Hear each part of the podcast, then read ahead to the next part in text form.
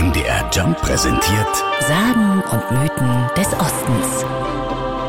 Der Abt Mauritius Knauer will den Mönchen seines Erzbistums Bamberg helfen.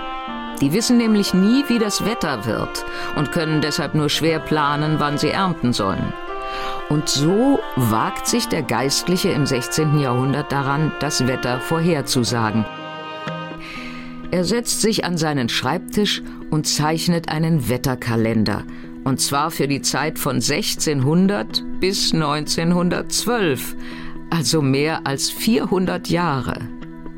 Florian Rost, Meteorologe im MDR Wetterstudio, hat sich mit Mauritius Knauer und dessen Rechnereien beschäftigt.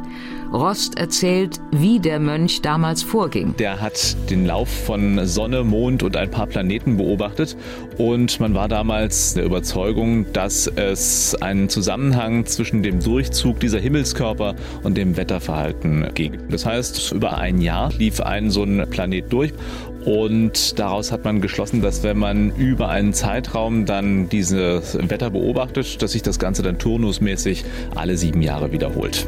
Aus diesem siebenjährigen Kalender macht der Thüringer Arzt und Publizist Christoph von Hellwig viel später schließlich den heute bekannten hundertjährigen Kalender. Denn der Erfurter streicht einfach ein paar Jahrhunderte und verkürzt den Kalender von Knauer auf 100 Jahre von 1701 bis 1800. Das macht den Kalender aber nicht richtiger, stellt Florian Rost klar. Denn mit Wettervorhersagen hatte das Ganze nichts zu tun.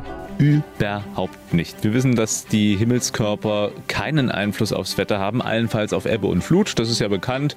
Aber wie das Wetter sich jetzt verhält mit dem Durchzug von verschiedenen Planeten oder auch Sonne und äh, Mond, das hat überhaupt keinen Einfluss aufs Wetter. Und trotzdem hat der 100-jährige Kalender auch heute noch viele Fans.